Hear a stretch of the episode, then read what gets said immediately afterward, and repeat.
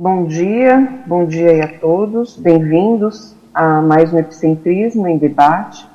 Esse Epicentrismo é de número 150 e hoje é dia 20 de janeiro de 2023. O tema é Escala da Hiperacuidade Parapsíquica, da especialidade Autopesquisologia. Meu nome é André Almeida, é, esse programa, né, esse, essa, essa atividade, né, ela é organizada pelo Conselho de Epicons da, da CCCI, e toda sexta-feira a gente traz aí uma temática para ser debatida. Eu vou trazer alguns aspectos né, do, do, paper que vocês podem fazer aí o download, né, tanto do, do, próprio canal do YouTube, tem um link, quanto do canal do Tertuliário ou do site do Conselho de Epicons. E aí já fica o convite a todos né, para enviarem suas perguntas, é, seus comentários, né, trazer aí é, mais assim argumentos, né, para a gente inclusive ampliar essa temática. Então a escala da hiperacuidade parapsíquica, né, trazendo aí a definição, ela é a sequência, o conjunto de degraus, a gradação da prática, do hábito ou da tendência sadia da consim de funcionar com lucidez e atenção minuciosa de modo ininterrupto às auto-para-percepções, associando o autodesenvolvimento às autorreciclagens. Tá? Então, essa escala né, de hiperacuidade parapsíquica, ela aparece em vários momentos é, nos tratados aí, é, escrita, escrita pelo professor Valdo Vieira, mas nós não encontramos é, um, assim, a, o detalhamento dessa escala. E aí esse paper, é, a ideia não é propor uma escala fechada, longe disso, na verdade é começar a esmiuçar, começar a pensar né, numa proposição de escala, para começar a ampliar, a detalhar, é, a mexer nesse, dizer, nesse detalhismo da escala da hiperacuidade, ainda mais pegando pela questão da importância que ele traz no assunto, né? Onde ele insere os assuntos da hiperacuidade parapsíquica. E quando ele traz principalmente a questão da hiperacuidade relacionada à holomaturidade e, logo, à escala evolutiva das consciências.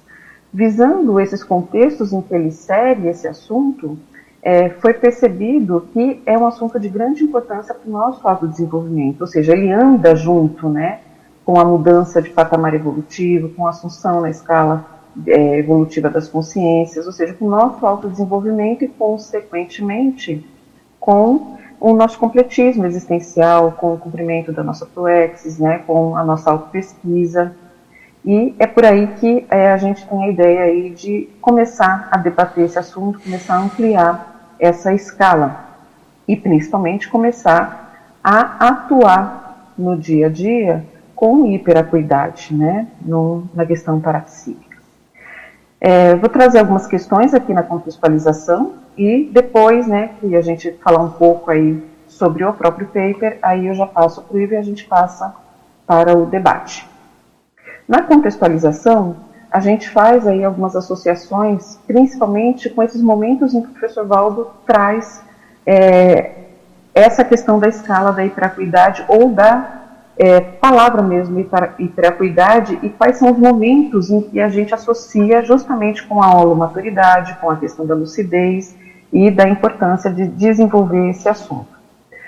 Então, ali na, no verbete né, da enciclopédia, que chama hiperacuidade, que é muito interessante é, estudar esse verbete, aliás, todos os verbetes, né, ele traz a a definição de hiperacuidade mesmo. Então, é a qualidade de lucidez máxima da consciência alcançada pela recuperação possível dos cons ou das unidades de autoconsciência. Então, ele associa a hiperacuidade não só a uma, vamos dizer assim, a uma hiperatenção, ou um hipercuidado, ou um, uma hiper é, lucidez nos detalhes, mas a recuperação de autoconsciência, de quem nós somos, associado às vezes à nossa paraprocedência, e logo ao nosso curso intermissivo, né? Então, o, esse verbete ele vai trabalhando todos esses aspectos. E aí, mais à frente, ele vai acrescentar justamente uma questão que entra em contradição e que fica mais, é, vamos dizer assim, é, para mim, né, importante ainda a questão de associar a autopesquisa. E aí ele traz a consciência extraordinariamente lúcidas, com expressiva recuperação dos cons, porém incapazes de priorizar na vida prática a materializar, e materializar ordenadamente na dimensão humana os frutos das potencialidades pessoais, visando a consecução da proexis. E aí ele traz uma questão da hiperacuidade teórica, né, que apenas traz, em geral, frustrações, ambelex e o incomplexes. É a mistura patológica implosiva do psicossoma com o mental soma. Ou seja, entra todas essas questões que a gente vem trabalhando, né, enquanto aí intermissivista, que tem a ver com a teática. Ou seja, tem a, a, recuperação de cons, tem a questão da lucidez, mas tem principalmente a questão de colocar em prática, né, de não ficar só na teoria, de realmente atuar nessa condição de mini peça, é, pôr em prática a questão de auto-pesquisa, fazer as reciclagens que são necessárias, ou seja, caminhar, né, colocando as potencialidades em dia. E aí essa, vamos dizer, esse paradoxo, né, entre você ter lucidez, mas não ter, por exemplo, talvez o discernimento, não colocar em prática, pode é, ter um alto engano aí que às vezes a gente está vivenciando e não está se dando conta. E aí é, esse paper vem para trazer, ou seja, para dar uma mexida com a gente aí, se a gente está vivendo esse aspecto, né? Tanto é que a pergunta lá no final, questionamento, inclusive uma parte desse questionamento é desse verbete, é justamente a gente se perguntar se a gente atua com hipoacuidade, normoacuidade ou hiperacuidade parapsíquica. Entretanto, na questão prática da situação, colocando em prática aquilo que você é, traz para a lucidez, para não ficar um teoricão. É, aí a gente vai né, caminhando né, com a questão é, da contextualização e aí começa a pescar ali indícios de como construir essa escala, né, do que precisa talvez ter nessa escala para que ela fique mais próxima da proposição talvez que o professor Valdo estava pensando na época, né. Então tem duas questões aqui que ele traz no DAC, que uma ele fala de sete é, patamares que, que, vamos dizer assim, precisaria ter numa escala de hiperacuidade parapsíquica, no mínimo, né. Então, no mínimo, sete, vamos dizer assim, áreas de conhecimento precisam estar envolvidas nessa hiperacuidade é, parapsíquica, né, nesse desenvolvimento da hiperacuidade. Que aí vai entrar a autodesacidiologia, a autorretrocogniciologia, a autorrevesamentologia, a cosmoconscienciologia, a paralucidopensenologia, para a procedenciologia e a para terapeuticologia. Entretanto, essas sete são mínimas. E aí, acrescentando, a gente trouxe né, é, alguns parafenômenos, ou seja, existem né, aí inúmeros. E aí a gente, vamos dizer assim, colocou que pelo menos sete no mínimo, a gente precisa estar tá ali trabalhando né, e pensar em mapeá-los, né, em vamos dizer assim, aferir o nível de hiperacuidade aí desses fenômenos que a gente ou já vivencia ou gostaria de desenvolvê-lo.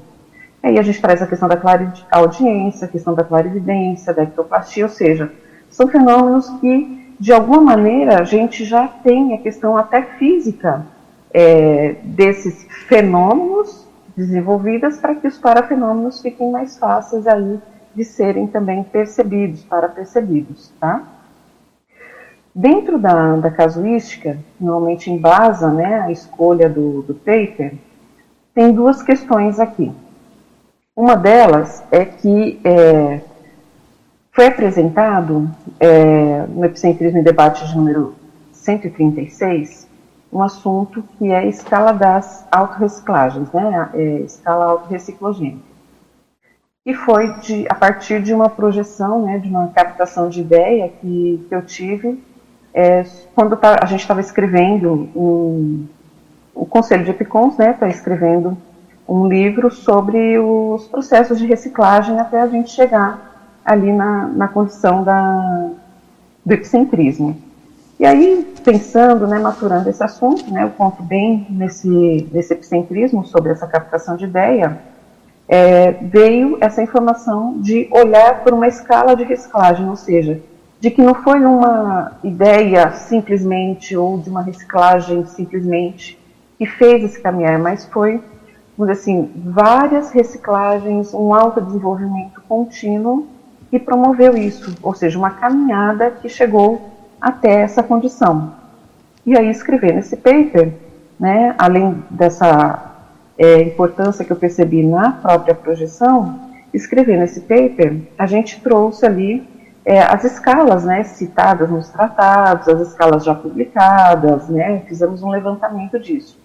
E a escala que mais ficou me chamando a atenção na época, tanto na apresentação quanto na escrita desse paper, foi a escala, essa escala, da hiperacuidade parapsíquica. E a ideia era ampliar cada escala dessa, que ainda não está publicada, né? É, ou seja, não é nem publicada, detalhada, né? Porque publicada ela já está, ela já está proposta de alguma maneira. Dessas escalas que não estão detalhadas, pegar e aprofundar, começar a detalhar em algum, é, ou paper, ou verbete, enfim, começar a trabalhar essas escalas. E aí é, escolhemos trabalhar primeiramente por essa. E ao pensar, assim, puxa vida, é um tema Aí a gente começa né, a estudar a temática e aí a gente vê o quanto que ela é profunda, né, o quanto ela é complexa, o quanto é, a gente precisa, né, que nem o professor Valdo coloca né, em muitos lugares ali, principalmente no DSC, ele coloca muito isso, suar sangue né, para entender, para evoluir mesmo, né, para mudar aí de, de patamar evolutivo. E aí buscando, é, na verdade, é, veio à mente né, uma experiência que foi justamente ao contrário. Foi quando eu percebi uma falta de hiperacuidade para psíquica. E aí a necessidade, vamos dizer assim, tanto de estudar esse tema, de colocar em prática, quanto de realmente detalhar essa escala para aplicá-la em mim, para poder, vamos dizer assim, é como se fosse um, uma autoprescrição né, de, de atenção e de é, ver o momento em que eu estou e, e, e passar né, para o próximo estágio. E aí a, a experiência foi um. Eu tinha feito uma, um levantamento de sinaléticas né, para o curso que eu estava participando. E ao apresentar né, na, lá no grupo, ficou clara a, que era uma quantidade pouca, né? Por quê? Porque é, eu trouxe sinais mapeados, tudo certinho, mas não estava ampliando, né? Estava ignorando várias, várias questões. E aí ali ficou aquela sensação de subnível, né? Aquela, aquela questão tipo, ó, puxa vida, deveria estar tá com mais é, sinais mapeados, né? Deveria estar tá mais à frente, né? Tipo assim, aquela questão que eu acabo sempre trazendo em cursos, né? E estava acontecendo comigo, ó, você ter potencial mas não está aplicando, ou seja, está em subnível. E aí, no dia seguinte, né, ainda estava em Foz do Iguaçu, é, aproveitei que ainda tinha tempo e fui no laboratório da autossinaléticologia. Me preparei, né, de acordo ali com que tinha os laboratórios lá, quando a gente entra, né, tem um mapa, né, do, do corpo humano, detalhadamente, detalhando ali é, os ossos, os órgãos, ou seja, detalhando todo o corpo humano para facilitar o mapeamento da, da sinalética. E me predispus ali a fazer, é, aplicar né, a, o laboratório da forma que ele se propunha. E para minha surpresa, é, foram assim pipocando assim sinais, né, sinaléticas assim que na verdade, eu realmente estava ignorando, eu não estava atenta para aquilo. E muitos deles, eles já estavam com hipóteses muito bem assentadas. E aí fui desenhando, né? Eu, eu gosto de associar o desenho, onde é o sinal, e aí com o mapa ali. Então eu fui muito, de uma maneira muito técnica ali naquele local onde estava acontecendo o sinal, coloquei o nome, né, de acordo com o local ali no corpo físico, é, a, a, hipótese né, do que ele significava, e ficou muito claro assim a quantidade de sinais que ainda que eu tinha sem mapear, que eu tinha até sem me dar conta de que eles estavam ali, estavam acontecendo, e os de, dos, dos outros que eu já tinha mapeado e estavam considerando eles como ativos. É, fiz uma, uma, observação ali na minha anotação, que eu ainda coloquei aqui na, na casuística, né? É, foi de uma maneira muito simples, mas que para mim trouxe muita necessidade de é, reciclagem, de coisas que eu precisava reciclar, que era a questão de que eu precisava estar atenta e tranquila, porque senão não perceberia esses sinais, principalmente a questão da atenção. São palavras simples que talvez não vão é, remeter à hiperacuidade, mas a ação, talvez, da hiperacuidade que estava faltando. E aí é, entrou né, numa questão de mapeamento de autopesquisa e tudo mais, e, e realmente de posicionamentos, de reciclagens ali necessárias naquele momento para poder ampliar e colocar o máximo né, de percepção do que eu já tinha é, capacidade de, de fazer. Tá?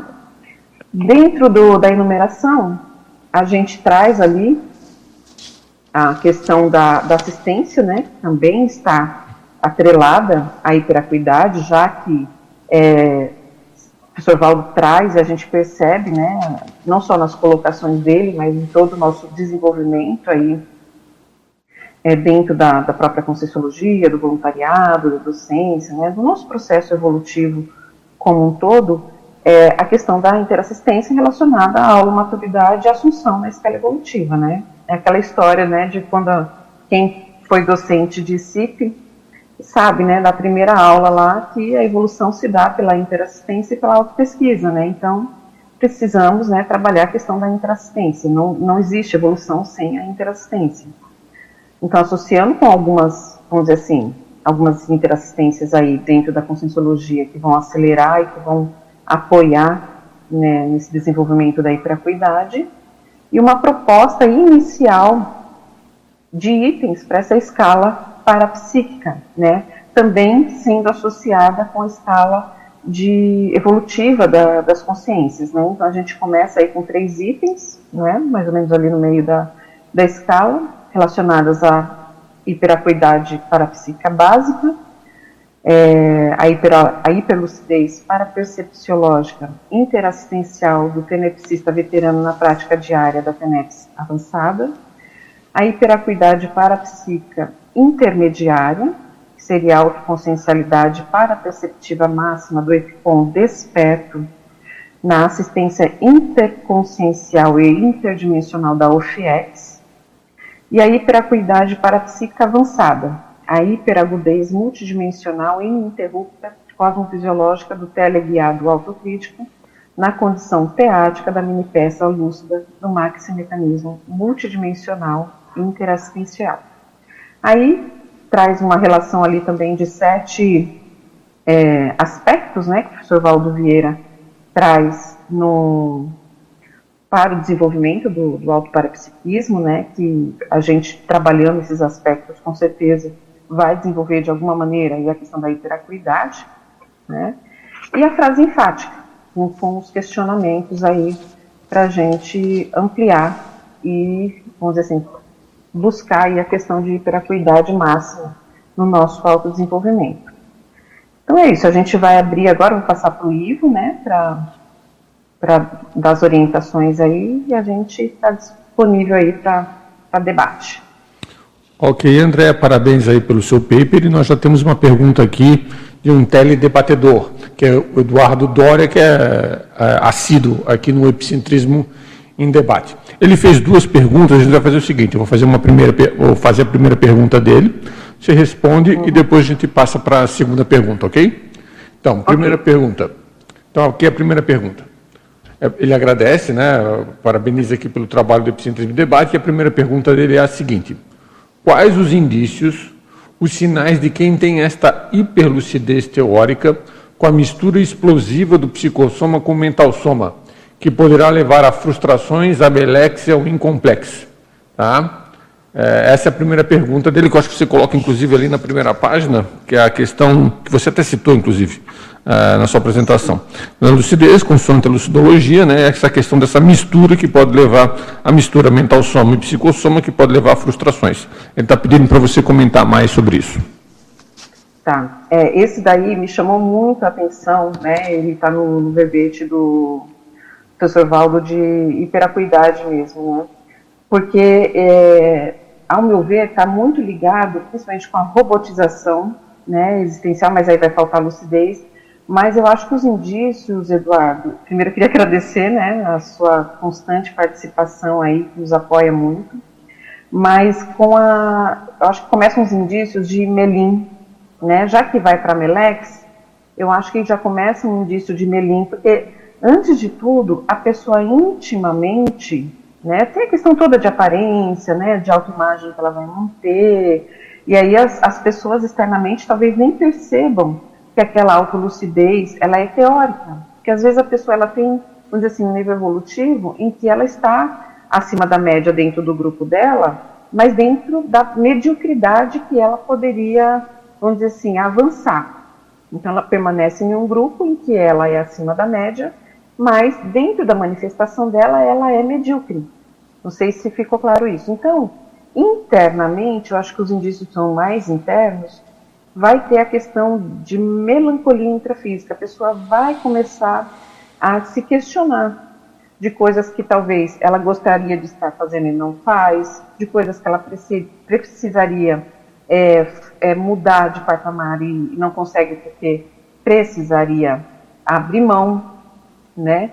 E é, vivências que ela precisaria ter e às vezes ela só conhece o significado, ela não conhece a prática daquilo.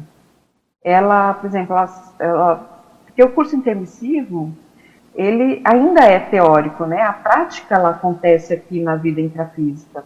Então, às vezes a gente vai ter uma teoria sobre a própria interassistência, sobre a própria TENEPS, que a gente fica com a ideia, mas a gente vai ter a teática aqui na intrafisicalidade, quando a gente colocar em prática, quando a gente experimentar, quando a gente vivenciar a técnica.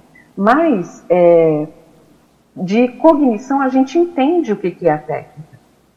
Então eu acho que começa um gap aí entre o que a gente sabe teoricamente, mas entre aquela vivência que a gente tem. Eu acho que já começa aí. É, e aí é, eu também penso que começa também a, a despontar traços, porque para mim está muito ligado a alguns traços essa questão de você ter nessa né, hiperacuidade teórica e não colocar em prática, que para mim seria a arrogância, né? A pessoa, ela, para colocar em prática alguma coisa que ela já tem na teoria, ainda mais com uma hiperacuidade, talvez ela teria que voltar um passo atrás para experimentar, vamos dizer assim, vivências que para ela pode ser pequenas dentro do que ela acha, né, ou entende que tem de conhecimento. Então é como se ela fosse regredir, como ela fosse se rebaixar. Então acho que também tem uma questão aí de traço que pode é, atravancar a, a vivência dela achar que precisa, vamos dizer assim, se rebaixar para poder vivenciar uma situação, ou se juntar a um grupo, ou fazer um curso. Eu estou trazendo coisas mais práticas mesmo, sabe? Mas que às vezes a gente vê na conscienciologia, de às vezes a gente querer fazer um, gostar de uma temática, precisar às vezes de uma temática, mas não fazer né, determinado curso ou estudar determinada situação, porque outras pessoas vão ver e ali vai ficar claro que a gente, vamos dizer assim, precisa daquele tema. A gente é, canta uma bola que conhece, mas na verdade a gente precisa da prática daquilo, né? Então eu levaria por esses dois indícios, o da Melim, né, o de você saber, né, intimamente que aquilo ali é uma fraude, né? Eu acho que normalmente a gente sabe que é uma fraude tem também aquela questão, às vezes, da ignorância mesmo, né? Da, da pessoa achar que, que sabe, né? E não, não saber nada. Mas eu acho que quando é uma hiperacuidade teórica de só de recuperação de informação sem pôr em prática, eu acho que está mais ligado a Melim e a traços, como arrogância. Se você quiser acrescentar também, o, o Ivo, pode, pode ajudar aí. Não, não, já está já tá muito bom, André. Eu já vou agora aproveitar e fazer a segunda pergunta dele, ok? Tá? tá. No item registro da casuística, página 2, linhas 3 e 4, você colocou, é, tá, eh, você colocou, tem inúmeras sinaléticas que precisam ser mapeadas. Inúmeras, mas só as sentirei se estiver atenta e tranquila. Quais as suas dicas para ficarmos atentos e tranquilos em meio ao burburinho e incontáveis demandas diárias intra e extrafísicas? Eu vou repetir a pergunta dele. Quais as suas dicas para ficarmos atentos e tranquilos em meio ao burburinho e incontáveis demandas diárias intra e extrafísicas? Então, Eduardo, no meu caso, qual que foi o principal aspecto ali? Era a agenda intrafísica. Tanto que, assim, o pessoal fica cansado de, de eu falar, eu repito, repito, repito, porque é uma coisa assim que eu tento, eu trabalho isso quase que diariamente mesmo, né? Que é a questão da disciplina interassistencial. Né? Eu, eu preciso caminhar muito nisso ainda, né? Com outros aspectos.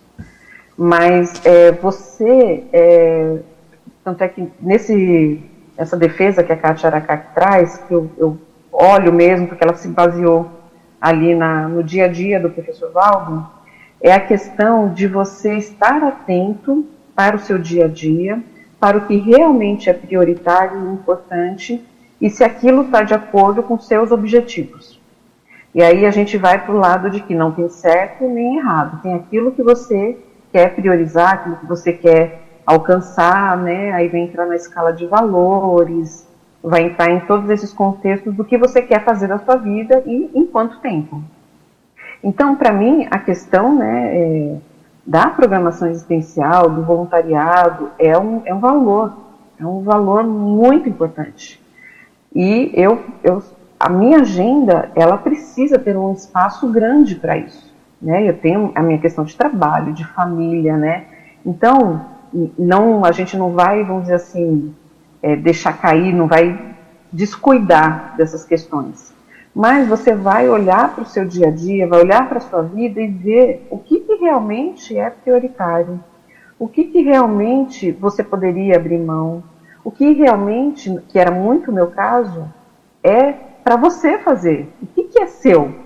O que, que é do outro? O que, que não é para você fazer e você está, assim, assumindo uma responsabilidade deslocada, né? E aí você vai ver os motivos também para isso, né? Por que, que você fica assumindo? E aí tudo vai entrar auto-pesquisa, não tem jeito.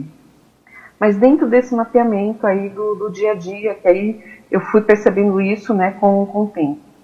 Você retira coisas, você escolhe coisas, mas a gente tem a tendência, vamos dizer assim, de tentar preencher todo dia. E aí, quando a gente começa a perceber essa questão multidimensional da, da hiperacuidade parapsíquica, das atividades né, é, dentro da, da CCCI, né, atividade docente, de voluntariado, normalmente a gente não considera as questões multidimensionais e de desassédio que precisa ter. E aí a gente põe um tempo, vamos dizer assim, totalmente cronológico e intrafísico, sem considerar esse tempo de desassédio que é necessário, e às vezes anterior, né, posterior, de projeções que a gente vai precisar ter, ou seja, de tempo que a gente vai precisar estar descansado para essa atividade, porque a gente vai ter repercussões. Então, por exemplo, é, eu vou citar casos de cursos, às vezes que a gente é, tem a recomendação, mas às vezes a gente só dá importância na hora que passa por alguma situação. Então, você vai dar um curso de, de CP1, por exemplo.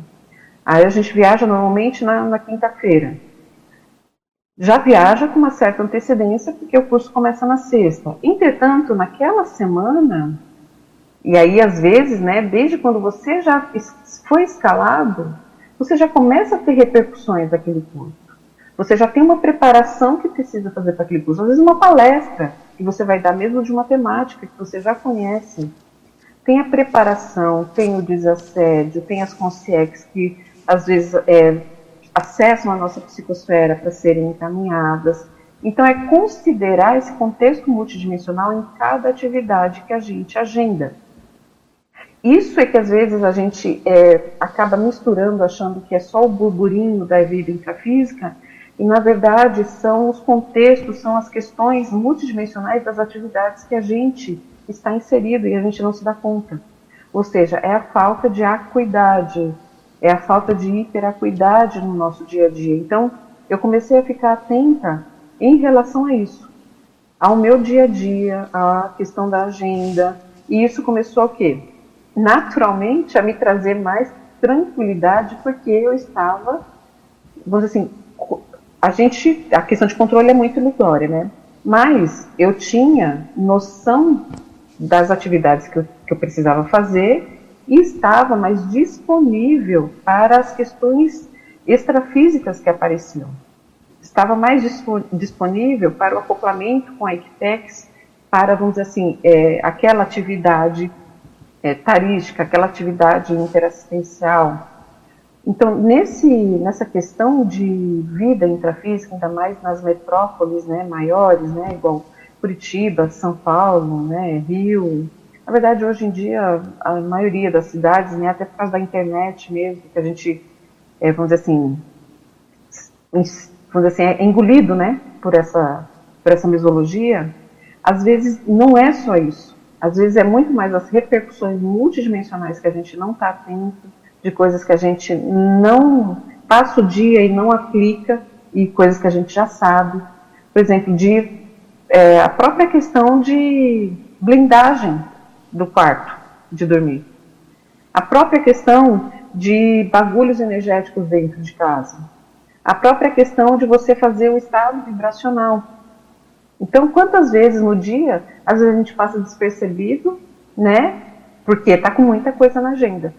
Então, o meu, a minha primeira ação nisso foi começar a olhar as minhas prioridades, começar a aprender a falar não, começar a tirar é, situações que não era minha, delegar mais e realmente priorizar né, o que eu faria no, no meu dia a dia. E é, não ser mais, né, é claro que eu não estou no nível assim, mas assim, o que eu já comecei a prestar atenção, não ser mais inocente útil, né, é, não, não dá mais brecha para aquilo que eu já sabia que precisava, por exemplo, desse espaço, desse tempo né, de maturação de uma atividade parapsíquica né, que a gente precisa. Então é mais por essa linha aí, Eduardo, que eu vejo, né, que pelo menos aconteceu comigo. Ok, André, nós já temos uma pessoa aqui com a Patrícia Alves, já está com o microfone na mão, imagino que ela quer fazer uma pergunta, então eu vou passar a palavra para ela. Obrigado, Ivo. Bom dia né, a todos. Obrigado, André. Assim, muito oportuna a temática, né? E eu acho principalmente é bem intrigante realmente esse segundo parágrafo da página 1 aí, que, você, que chama lucidez, né? Que você destacou até como um paradoxo. Uhum. E realmente eu fico pensando, é, coloca aqui que a consciência com expressiva recuperação de cons, extraordinariamente lúcida, ela não, é incapaz de priorizar a proexis. É, o que realmente assim atrapalharia essa priorização? E aí, te ouvindo falar, me ocorreu a ideia de que essa consciência, apesar de estar lúcida e não sei lúcida em que sentido, mas com expressiva é. recuperação de cons, ela está se dando conta das companhias extrafísicas e das interferências dessa, dessas companhias no, nas priorizações dela. Você pode, é. assim, falar o que, que você raciocinou em relação a isso para a gente?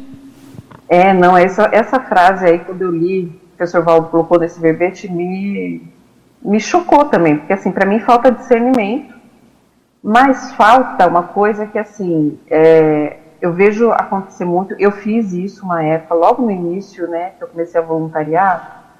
Eu amava, amo, né, na verdade, ECP1. Né, então eu gostava muito da questão, gosto muito da questão de autopesquisa, de estudar, não sei o quê.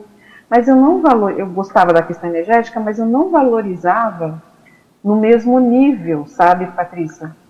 Então eu acho que para essas pessoas falta parapsiquismo, falta o desenvolvimento do parapsiquismo e perceber a questão multidimensional mesmo do que está acontecendo. E para isso vai entrar a questão realmente de, de autopesquisa, de desenvolvimento, né, de desenvolvimento do, do autoparapsiquismo. Porque se ela traz uma recuperação de punhos e ela percebe a questão da multidimensionalidade, a questão dos amparadores, naturalmente ela vai é, ter uma ação com relação àquilo, né? ela vai mexer nos valores dela. Então, talvez, uma hipótese, talvez falte o, o parapsiquismo, o desenvolvimento do parapsiquismo, né? que ele, aqui ele traz com relação só à hiperacuidade. É uma hipótese que eu, que eu penso, né? porque, assim, quantas pessoas a gente vê que passaram né, junto com a gente no voluntariado, que a gente olhava, assim, estava muito claro a questão de ser um intermissivista, né, com uma proexis, assim, é, bem, eu não digo definida, que a gente não consegue saber direito nem a nossa, mas assim, você identificava ali, olhava assim, puxa vida, é um intermissivista, e a pessoa some, né, então, essa mudança, essa, assim, essa questão de valorização, de valores mesmo, é, eu acho que é muito séria. Então, essa revisão de valores eu acho que é séria. A questão de falta de parapsiquismo, de desenvolvimento é, do autoparapsiquismo, para mim é um dos mata-burros que o intermissivista pode ter, né? É, e uma... Ai, agora me fugiu. Tem uma, uma outra questão Puxa vida, nossa, me fugiu. Enquanto você vai lembrando, Andréia, eu só queria acrescentar é. mais dois itens aí nisso que você está colocando, que tem a ver com a pergunta da Patrícia. Eu mesmo já vi situações de pessoas que tinham alta recuperação de cons, muito lúcidas, mas tinham determinadas situações que ela não queria abrir mão. Tinha certos contextos que ela não conseguia é, auto, fazer o autoenfrentamento daquela situação. Isso vai variar muito, tá, pessoal? Não quero fazer nenhum tipo de generalização apressada nesse sentido. Mas a pessoa tinha dificuldade em enfrentar aquela questão, ou tinha um apego a algum processo, por exemplo, grupo kármico, em que ela não conseguia abrir mão daquele apego específico, numa condição muito específica, ou então ela estava com medo de lidar com determinadas situações. Veja bem, eu citei três fatores aqui. E nenhum desses fatores foi impeditivo para o alto nível de lucidez e recuperação de consciência que a pessoa tinha. Você conversava com a pessoa, você via que a pessoa tinha, tinha autoconsciencialidade, ela conseguia expressar essa autoconsciencialidade. Mas tinha de outras dificuldades, e essas dificuldades podem ser muito diversificadas, que ela não conseguia enfrentar, não conseguia lidar de maneira mais adequada do ponto de vista da cosmoética. E aí aquilo ali travava o processo evolutivo é, dela. É, só, essa, só essa complementação, quer, quer acrescentar mais aí, André? É, na verdade era nessa linha mesmo, que era a síndrome da ectopia afetiva, né? São os amores errados, era isso que eu ia trazer, que faz a pessoa desviar também, né? Tá. E aí entra na caprichologia, né? Eu, eu só, só para colocar aqui, a, a, a, Patrícia quer comentar, a Terezinha depois quer colocar uma questão também, e depois a, a, a Simone. Eu só queria tá. acrescentar mais uma coisinha, pessoal, que o ECP1 foi citado aqui já algumas vezes. Tá? A professora Andréa colocou esse curso, que ela é professora. O ECP1, pessoal, é um dos cursos mais importantes dentro do contexto da Conscienciologia.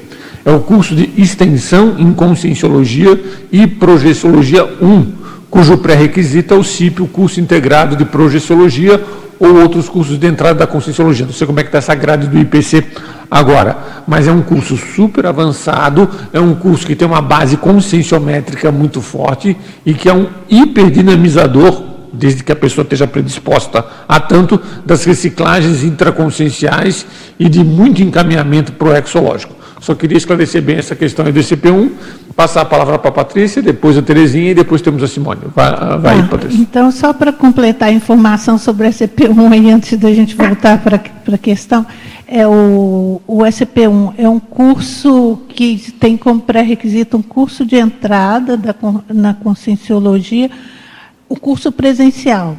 Se for é, online, nós temos também a complementação com dois cursos que chamam Autopesquisa do, do Intermissivista e outro que é Teáticas do Paradigma Consciencial, que é um curso presencial também, que prepara para o SCP-1, porque realmente o SCP-1 é um curso muito sério e só aulas online não são suficientes. A gente trabalha energia, então a, o, o, aluno precisa ter um estofo energético né, e uma teática maior do paradigma consciencial. Então, por causa da pandemia, que a gente introduziu cursos, teó, cursos online, aí o aluno precisa fazer o teáticas do paradigma consciencial.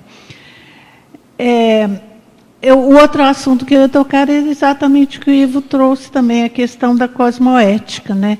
porque a gente percebe que esse crescimento da hiperacuidade parapsíquica precisa ser um contínuo. Né? A consciência vai estar é. até o nível de serenão, sei lá qual é o nível que ela ainda vai estar nessa movimentação. E, assim, o que moveria a consciência realmente a ter essa, esse esse compromisso com o investimento contínuo na busca desse, desse incessante né, dessa hiperacuidade parapsíquica, o que, se, que seria necessário para ela e para ela assim, colocar no CPC dela. Né? Ah, então acho que aí cada um vai ter os, a sua motivação né, é, pessoal, né? Mas a, a, própria programação existencial já é motivo suficiente. Até porque, Patrícia, vendo as anotações, as escritas, né, do, do professor Valdo, principalmente no DAC, né? Eu gosto muito de estudar o DAC. É, eu começo a perceber que essa questão do desenvolvimento do parapsiquismo e logo da hiperacuidade parapsíquica, ela está ligada com a proexis do intermissivista ela faz parte do desenvolvimento do, do intermissivista. Então, ela em algum momento ela vai ser necessária, ela, vamos dizer assim, vai ser requisitada. Então, logo se a gente dá valor para a programação existencial, vai chegar um momento em que a gente esbarra nisso. Então, a pessoa começou a fazer TENEPS, algum momento ela vai esbarrar na necessidade de um aprofundamento no seu no entendimento do seu autoparapsiquismo a pessoa vai esbarrar ali na questão da docência conscienciológica, né? Ah, vai colocar ali na meta, né? Que é a meta de todos nós, a questão da desperticidade. Qual que é a principal é, situação lá do desperto? É a sinalética parapsíquica, né? Então ela vai precisar dessa hiperacuidade para mapear para mapear a sinalética, para ficar atenta à sinalética, né? Então, eu acho que em algum momento na escala evolutiva isso se torna necessário. Tipo assim, é sine qua non. É, mas a gente pode antecipar usando a inteligência evolutiva. Tá? Então, dentro do, do CPC, eu acho que vai muito de objetivos. Então, se você quer, quer vamos dizer assim, avançar no trabalho interassistencial da TENEP, né, mudar dentro do, vamos dizer assim, patamar de docência evolutiva, alguns degraus vão ser necessários, né? Então, algumas escalas docentes, né, alguns cursos que a gente vai dar, naturalmente vai precisar de um desenvolvimento do, do parapsiquismo maior e vai exigir da gente essa atenção. Então, acho que está muito ligado aos próprios objetivos, e aí cada um vai ter o seu, né? Aí, no meu ver. Bom dia a todos. Professora Andréia, parabéns pelo paper. Muito okay. interessante, profundo, né? Aqui na página 3, é, ali na questão dos aspectos, quando fala que uhum. o desenvolvimento do autoparapsiquismo exige da consciência lúcida, pelo menos sete aspectos. Eu gostaria que você ampliasse, que eu achei muito interessante o item 1, que é a abnegação, o uhum. item da priorização, assim, como fazer, porque eu fiquei pensando, nossa, são tantas coisas né, que o intermissivista tem para priorizar, mas qual é. seria é. o aspecto mais importante dessa priorização? E também o item 6, que fala do temperamento interassencial. Gostaria de entender um pouquinho mais. Obrigada. Tá. É, essa, esses sete aspectos, né, é, é o professor Valdo, né, foi ele que que descreveu, eu só compilei aqui, que na verdade está na frase enfática dele, dentro do, do verbete. E, e, eu achei muito, muito interessante, porque assim, para mim é como se fosse uma receita, né, do que a gente precisaria desenvolver ou, ou ampliar ali para para ser completista, né, para buscar um nível de de hiperacuidade aí mais avançado. Essa questão da abnegação, ela entra, e aí a gente vai ter que trabalhar muito, viu, Tereu, questão do princípio da descrença, né? Por quê? Quando a gente fala somente abnegação, naturalmente as, algumas pessoas que têm ali a questão do alto paradigma, mais para o viés religioso, pode levar para a questão do alto sacrifício, né, de se abnegar, de doar e, e nessa linha. Entretanto, tem até um verbete do DAC que é muito legal. Eu, vamos dizer assim, eu sugiro, né, é a leitura dele que chama Abnegaciologia dentro do DAC. E esse verbete, o professor Valdo traz essa postura de abnegação dentro de uma linha lúcida, né, autoconsciente, é, mas de uma é, questão de postura de amparador, em que entra a questão da interassistência, né, mais desenvolvida, mais cosmoética, em que você realmente assiste sem querer nada em troca, em que você consegue desenvolver um, uma questão de tares, né, de de assistência mais cosmoética, em que a abnegação ela se torna natural e um auto-sacrifício consciente sem o sofrimento, né, que é a questão do, da socin, né, na questão é, religiosa, a pessoa, a pessoa abrir mão né, das coisas, e mas com aquele sofrimento, aquela questão realmente de sacrifício e tudo mais. Aqui, nessa questão da abnegação mais é, cosmoética que ele traz como especialidade, inclusive, é uma questão de postura bem de amparador mesmo, cosmoética e de aprender a fazer assistência.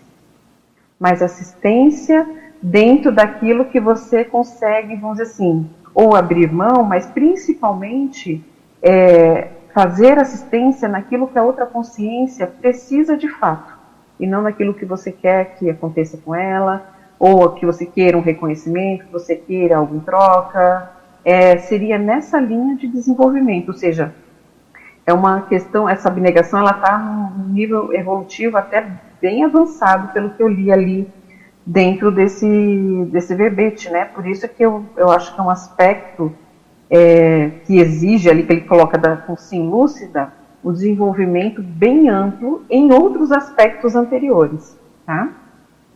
A questão de priorização, aí, Tere, assim, é, a gente começa a ter que é, abordar também, porque a Proexis ela é personalíssima, né?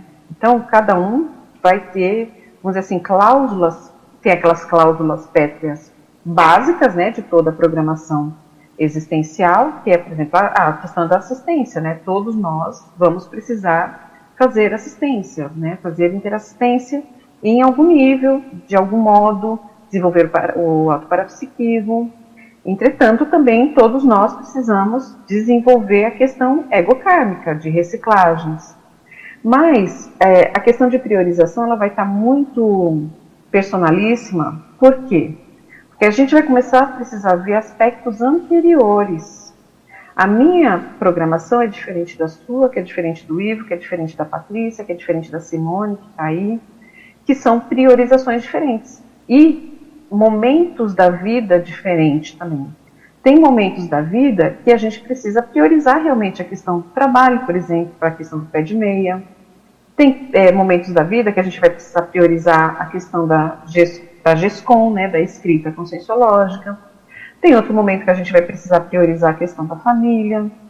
Então, é, a priorização, ela não é só os itens, mas é em que momento está acontecendo aqueles itens, quais são os objetivos que a gente tem, quais são as necessidades. Isso vai estar ligado com o nosso critério de ressoma. Então começa a ver que é muito mais personalíssimo mesmo que para cada um vai ser diferente. Então, por exemplo, critério de ressoma, é, pra, tem, isso daí tem nos 700 experimentos, tá? Tem também no Progestologia e tem o Reurbanizados. Tem lá a, a, a questão da atividade, a questão da grupocarnalidade, né? É, são quatro itens propostos na questão de critério de ressoma. Então, às vezes, o critério de ressoma que a gente veio, a priorização vai ser diferente. Então, a pessoa que veio pelo critério da atividade, a priorização dela com relação às atividades interassistenciais, atividades do, do grupo do, da Maxi Proex, elas estarão mais fortes. Entretanto, em algum momento, a pessoa que veio, veio pelo critério da grupocarmalidade vai ter priorização que ela vai precisar trabalhar a questão do grupo karma. Então, é a questão de não se culpar, né, porque às vezes a gente precisa dar atenção naquele momento evolutivo para determinada coisa e gostaria de estar dando para outra, mas trabalhar logo a questão de posicionamento para que você não esteja dando priorização em momentos errados, em que deveria estar priorizando outras coisas, por falta aí de, de lucidez, né? por falta de decisão ou por acompliciamento. Eu não sei se está ficando claro, Terene, fala aí. Tá sim, muito claro. Né? E o seis, que é o temperamento, é, né? Então, e o temperamento, eu acho que, como o temperamento é, como o professor Valdo comentava, né, é, é uma das coisas que vai mudando com menor tempo, né, mais demorado, talvez por último, mas cada reciclagem que a gente faz, cada mudança no nosso holopensene, no nosso materpensene, nos nossos traços, eu acho que naturalmente vai mudando o nosso temperamento e ele vai se tornando mais interassistencial. Entretanto, já tem pessoas que já tem um temperamento mais interassistencial.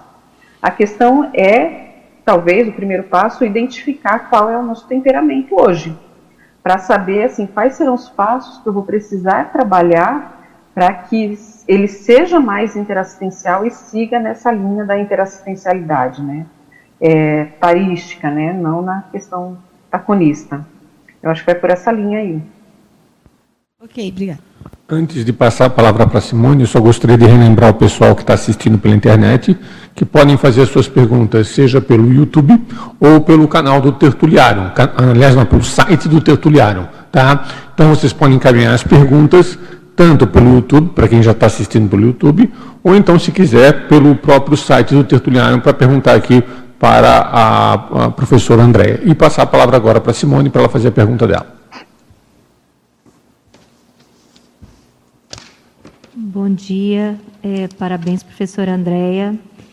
Eu fiquei pensando é, naquele parágrafo, novamente, da primeira página, né, lucidez, na epígrafe lucidez.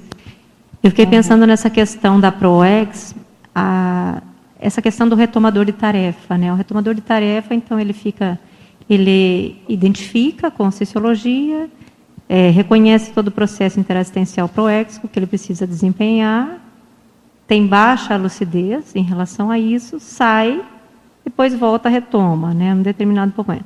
Aí eu fiquei pensando assim, mas e nós dentro da conscienciologia? Nós não saímos da conscienciologia, mas devido ao nosso baixo nível de lucidez, a gente também pode fazer esse desvio, né, em relação àquilo que de fato deveria ser feito em relação ao processo PROEX.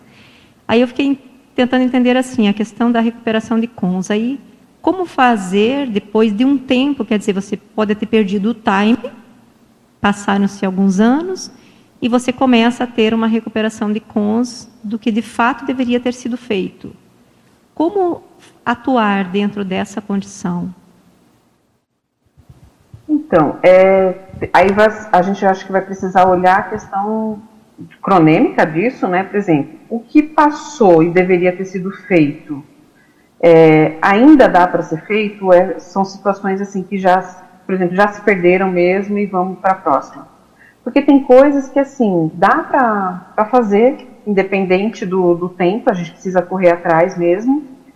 Talvez não fique bem feito como se a gente fizesse no tempo certo.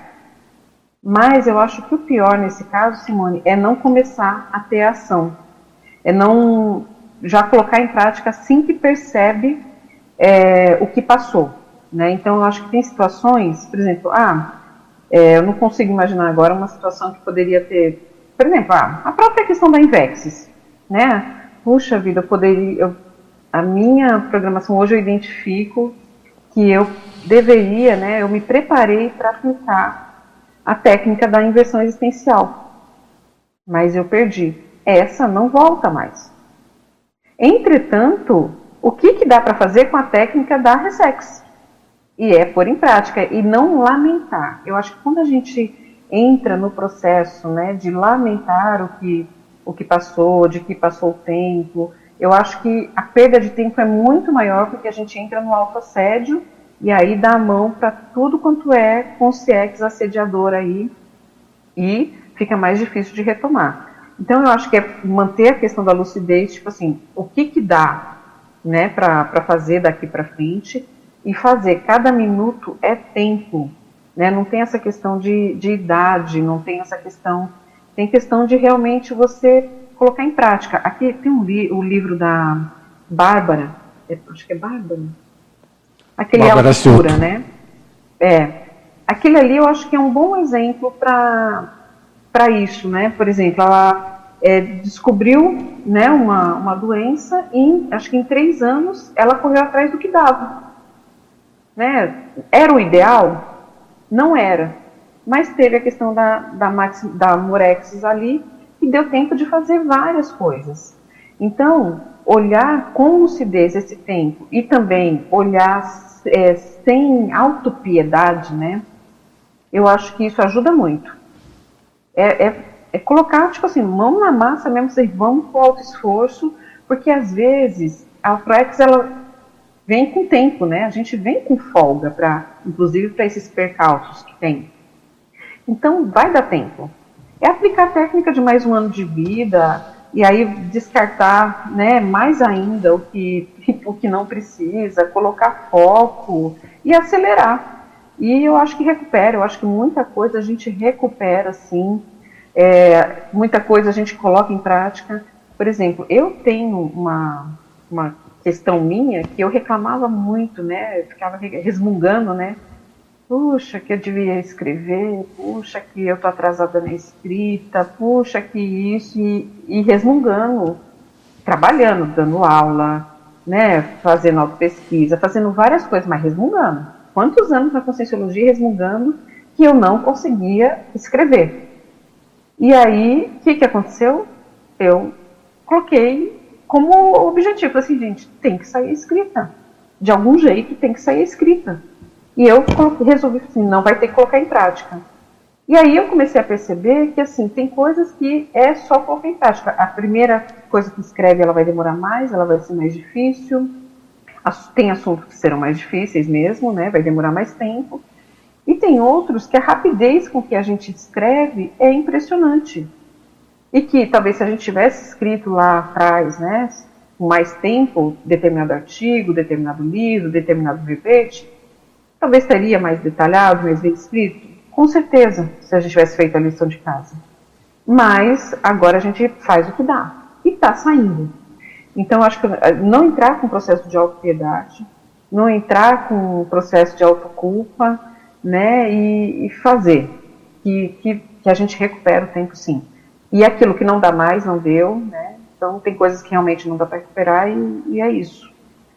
Eu acho que o importante é esse tempo, é ter esse tempo, porque é, essa configuração que a gente veio nessa existência, Simone, ela é, é única nesse, nesse momento evolutivo nosso. Esse grupo, né, na, na com, com essas turmas de intermissivistas, né, a gente conseguindo se, se reencontrar.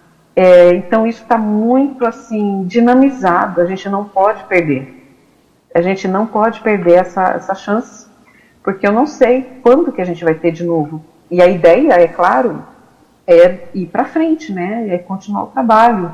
E aí cada um vai continuar a sua atividade. A gente está na pré-intermissiologia, né? A ideia é cada um ir para um canto depois. Então aproveitar esse momento em que a gente está junto para fazer o que precisa, se é um momento de capacitação, eu vejo.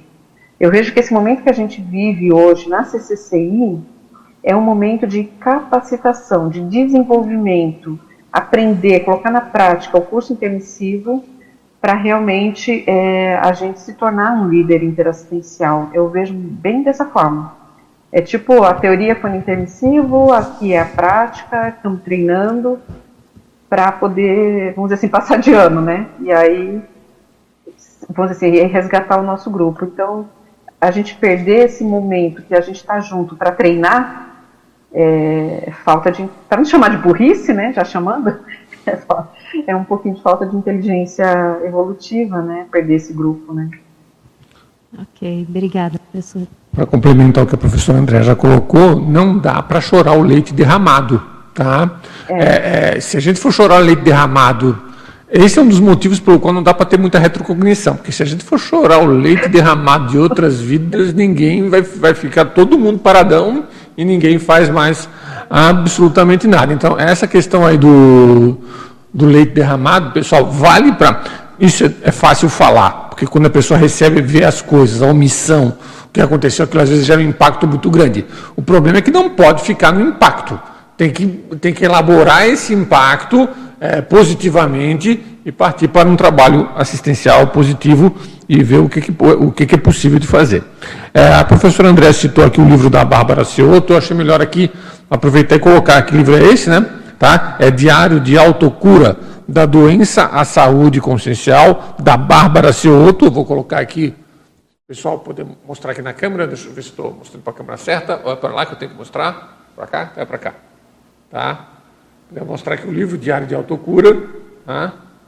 Ah, já está ali aparecendo tudo direitinho. Tá? Diário de Autocura da Doença à Saúde Consciencial, da Bárbara seu outro livro que acabou de ser citado pela professora Andréia. Tá? Agora vou aproveitar e eu fazer a minha pergunta. É, a professora Andréia, na enumeração, colocou aqui a questão da paracirurgia na página 3, naquela enumeração que é relacionada à assistência. Inclusive, hoje é sexta-feira, também é dia da DIP, da Dinâmica Interassistencial da Paracirurgia. É, eu, eu, especificamente estou retomando os trabalhos lá, depois de um, de um período de viagem, estou reaparecendo lá na DIP nessa sexta-feira. Eu queria ver se você poderia comentar, André, sobre o item 4 aqui, dessa questão da assistência, que é para a cirurgia. Se você poderia explorar mais essa questão aqui da paracirurgia, pode ser? Pode. É, então, já falando um pouquinho sete, é, dos sete exemplos de atividade interassistencial, né? A paracirurgia, né, como o professor é, Ivo trouxe aí, tem a, a DIP, né, que é promovida aí pela Ectolab, ela, é, ela vai atuar, ela não é a questão de cirurgias espirituais como é visto, né, em, em religiões, porque ela, ela atua também na questão de é, esclarecimento, né, é, por mais que assim entra na questão paracirúrgica, né? Às vezes você sente a questão realmente física daquele tratamento, a questão é, de, de, atuação no, no, seu psicossoma, né? Eu já fiz paracirurgia e ela funciona, gente, ela funciona mesmo, mas tem toda uma questão de desenvolvimento do autoparapsiquismo, de investigação do seu desenvolvimento como ectoplasta, né? Inclusive vai entrar ali na questão anterior é, de paraterapêutica, né, junto ali na, nos patamares da na, na contextualização, vai entrar na questão de composição dos parafenômenos para se desenvolver, que é a questão da ectoplastia, ou seja, a paracirurgia ela ajuda no desenvolvimento do ectoplasta, de é, ajudar nesse, nesse desenvolvimento da ectoplastia, de assim, de doar ectoplasma e, mas principalmente no equilíbrio do assistente, de não ter a defasagem é, somática daquele assistente, de ter junto a questão tarística da situação, a questão de autopesquisa alinhada àquela assistência da paracirurgia.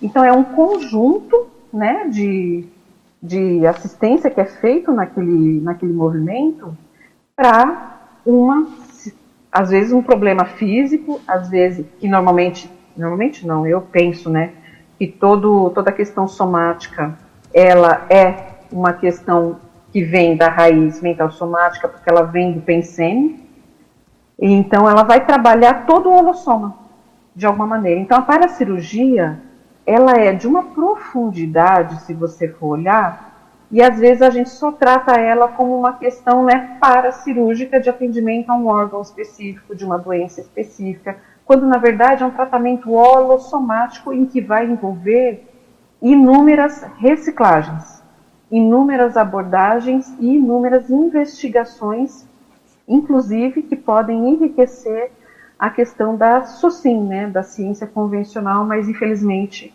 não se tem né, esse, esse interesse no nível que gostaríamos.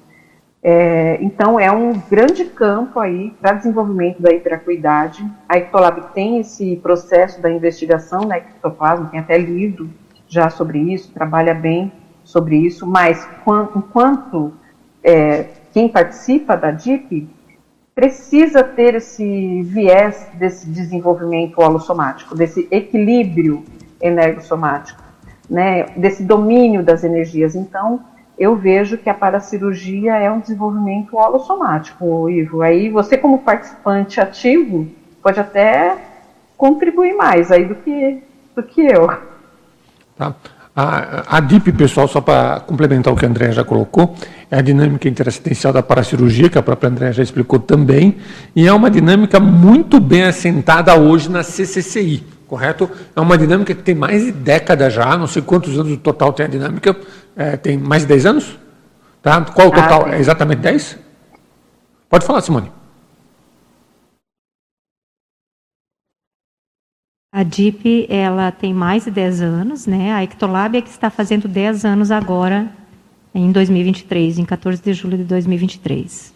Tá? Mas a DIP já tem mais de uma década, é uma dinâmica muito bem assentada na CCCI e que faz a questão aí das paracirurgias, como a André já colocou, muito diferente das, da, da questão aí paracirúrgica que é enfocada em alguns contextos religiosos, é bem diferente, ok? Inclusive é, visando até a otimização das autorreciclagens, tanto dos assistentes quanto dos assistidos. E é um campo lá muito rico de autopesquisa lá dentro da dinâmica da paracirurgia, que acontece aqui no Auditório do Discernimento todas as sextas-feiras às 19 horas. Se quiser complementar mais alguma coisa, Simone, fica à vontade. Eu gostaria de complementar, porque a Andrea trouxe essa questão né, da, da paracirurgia como é, essa ampliação do nosso processo interassistencial, porque às vezes a pessoa se coloca para participar da DIP para ir lá para receber.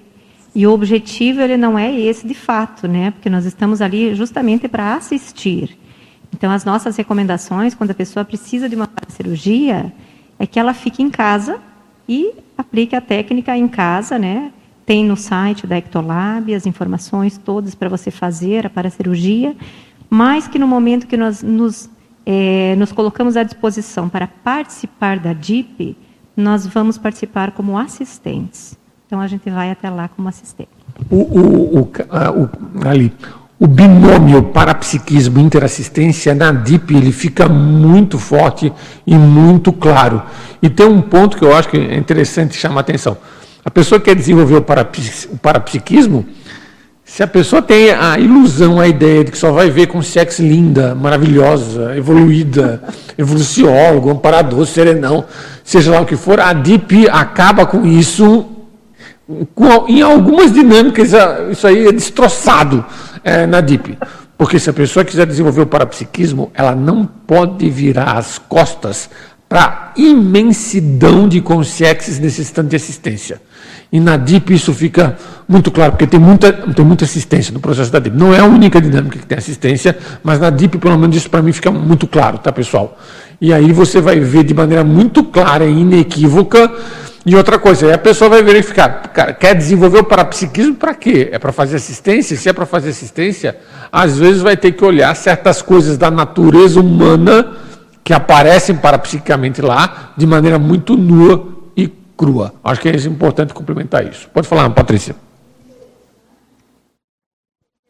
o interessante é que a DIP tem um protocolo de registro né, bem assentado já, então oportunidade para o pesquisador também já é assim, e sondando o seu crescimento parapsíquico, né, afirmando se realmente o que ele percebeu é, condiz porque outras pessoas percebem e também os resultados são registrados. Né, então ajuda muito na questão do verbete mesmo. E ajuda a desdramatizar quando o povo também, né? É, viaja na Dimenese, né? Porque ali o povo confunde as coisas, vê troço, o que faz parte do desenvolvimento parapsíquico, diga-se de passagem, tá? Ok? Que às vezes vai entrar fantasia, pode entrar imaginação, e o povo, o professor Hernani brinca que a, a Hellmans era patrocinadora oficial da, de algumas das dinâmicas para, parapsíquicas. Mas faz parte aí do, dentro da escala aí de desenvolvimento do parapsiquismo, dessa hiperacuidade parapsíquica que a professora André está colocando, um dos fatores do iniciais, bem lá do início, do início, do início, é saber lidar e distinguir quando tem imaginação, quando tem fantasia, quando tem unirismo na coisa, porque nem sempre a parapercepção vem pura, às vezes vem com alguma interferência da pessoa. Então, nessa escala, é bom a pessoa ver lá no iníciozinho como é que está começando, e isso faz parte. É bom desdramatizar esse tipo de condição também. Eu achei que você ia perguntar mais alguma coisa, Patrícia não ia perguntar, não? A princípio? Não? Tranquilo, tá? É, não, e aí é interessante, Ivo, porque assim, é, a ideia também é trazer uma, uma escala já, tipo, mais jejuna também, né, da acuidade, para começar ali desde a questão jejuna, quando não percebe, né, quando começa a desenvolver o parapsiquismo ali mais, mais básico, né, até chegar na, na hiperacuidade, porque tem bem isso que você falou. Às vezes a gente está ali, é onirismo, mas a gente também só vai perceber que é onirismo quando a gente participa dessas atividades com frequência, né, e debate, né, o que você percebe, é, compartilha o que você percebe e traz ali é, à tona para ser justamente refutado, investiga, né, e anota, porque senão a gente não consegue medir, né, nada que a gente não registra, é, a gente consegue medir para poder avaliar. Então, a importância dessas dinâmicas, né, a gente, aqui em São Paulo, tem a DIP também, aqui em São Paulo, né, uma vez por mês, é, tem a da autoevoluciologia, que é a que eu é, aplico, é, essa questão de você é, expor o que percebe para justamente treinar o seu parapsiquismo e desenvolver a questão da autoconfiança no que você percebe e identificar, não, ó, quando eu dou essa viajada, né, essa de, como é que é? Dimenese? Essa foi muito boa. Quando eu estou na dimenese, é assim que, que acontece. Ou então é tal sinalética que, que aparece, né?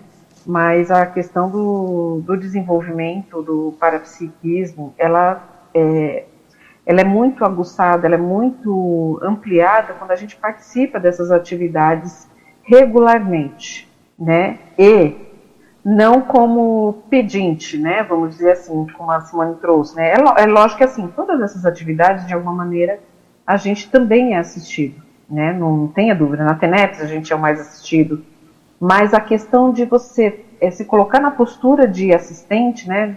É, ela favorece todo o acoplamento com o Equipex, ela favorece o autodesenvolvimento, ao invés da gente ir na, nessa postura de não, estou indo somente como assistido nessa condição aí é, realmente às vezes é melhor ir para outras linhas de conhecimento, né? Porque na, na conscienciologia a questão é, é de se desenvolver, de é, buscar o desenvolvimento da autonomia parapsíquica, da autonomia evolutiva, da autonomia energética, para que a gente desenvolva a questão do parapsiquismo mais do animismo, né? Para trabalhar ombro a ombro aí com a IPEX e não na dependência, né? Então, é, essas participações nas dinâmicas eu acho que elas são muito ricas nesse sentido de desenvolvimento da autonomia. Queria acrescentar isso. Hoje a CCCI desenvolveu um ferramental em relação às dinâmicas parapsíquicas, está muito bom. Nós temos dezenas de dinâmicas, algumas supervisionadas acontecendo fora de Foz, outras com epicons responsáveis fora de Foz e principalmente em Foz do Iguaçu tanto no campus do SAEC, no discernimento, quanto lá na OIC. Nós temos um, um, ferramental de dinâmicas muito desenvolvido hoje que está ajudando o desenvolvimento parapsíquico. Agora é bom lembrar, como a própria André colocou, isso não vai substituir o esforço individualíssimo no desenvolvimento do parapsiquismo. Dinâmica ajuda, ninguém está negando. Senhora, mão na roda, porém, não vai substituir o esforço individual no desenvolvimento do parapsiquismo, com estado vibracional, TENEPS e por aí vai. Patrícia, estou vendo que você com o microfone na mão, se quiser colocar, fica à vontade. Ok. É, Andréia, na oh. página 2, no último item, aí, com relação à sua experiência, você coloca registro. Eu achei assim, muito importante o que você trouxe e gostaria que você explorasse mais a questão da atenção, acalmia e tranquilidade. O professor Valdo insistia muito nisso, tanto é que ele mandou colocar aqui na frente do tertuliário, aqui, calma, né? Porque se realmente a consciência não investe nisso, fica como, como é a nossa vida hoje em dia, envolvida nessa Robex e assim uma população extremamente ansiosa, né? Isso prejudica muito a questão da hiperacuidade. Eu gostaria que você explorasse mais isso para a gente. É, isso daí a gente conversou até um pouco, o Eduardo Doria, né? É, perguntou sobre esse item logo no, no início mas é, foi o que me fez assim é, trazer essa experiência nesse paper, justamente. Normalmente a gente traz uma experiência assim é, positiva, né, com relação ao, ao tema, né, comprovando. E aí essa experiência em específico foi justamente para apontar uma falta de hiperacuidade no meu processo. E aí essa falta de hiperacuidade, ela estava ligada justamente a, a comportamentos né, que eu precisava trabalhar. Nessa anotação que eu fiz, que é, ao reler, né, eu vi que estava ainda com muita energia, né, é, e foram coisas que eu fui trabalhando muito, né, desde de que eu fiz essa anotação, ela trazia essa questão da, de estar atenta, mas de estar tranquila.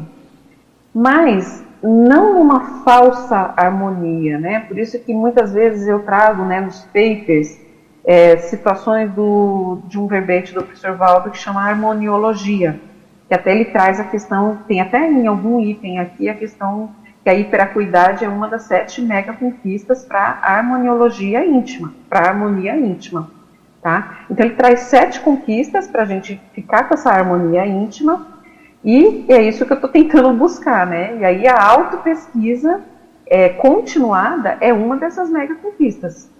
E já eu gostando de autopesquisa, então eu trabalho muito nesse aspecto. Logo, atenta e tranquila me exigiam é, investigações, me exigiam posturas, decisões para que eu é, tivesse essas questões dentro de mim, mas de uma forma natural. E que não, eu não entrasse num auto-engano, né, de uma falsa harmonia, de uma atenção com ansiedade, né, de que ficasse né, totalmente, vamos dizer assim, é, estressada, buscando atenção é, parapsíquica, porque aí te, tra, tiraria a questão da tranquilidade. Então, teria que associar as duas coisas a questão da tranquilidade com a atenção. Ou seja, uma iria é, alimentar a outra e com isso conseguiria estar mais é, aberta à questão parapsíquica, né, as percepções multidimensionais e tudo mais. Claro que nisso entra a questão do trabalho energético, né, da, da autopesquisa, mas é, o que eu trouxe no, no, primeiro momento entrou muito uma questão muito pragmática que foi a questão que você trouxe aí, Patrícia, da, da questão da SOCIM, por exemplo, a questão da agenda, né, a questão de priorização.